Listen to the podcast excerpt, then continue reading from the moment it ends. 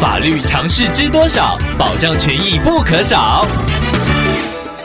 欢迎收听《法律知多少》时间，我们请到台湾瑞银法律事务所律师郑瑞伦来为您解答法律上的疑惑。各位听众朋友，大家好，我是郑瑞伦律师。郑律师您好，听众朋友小梅透过官网留言板想要请问您，她去年租了一间房间，当时房间没有提供洗衣机，房东说了可以买二手的，到时候他们再来做收购。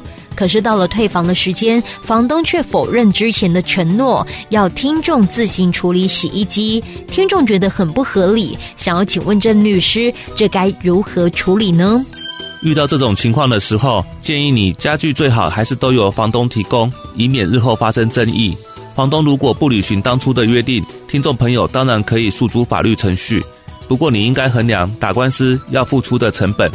如果双方只有口头约定而没有书面约定的时候，那么对听众朋友是非常不利的。因为即便你想要走诉讼程序主张自己的权益，也会面临提不出证据、无法证明的窘境。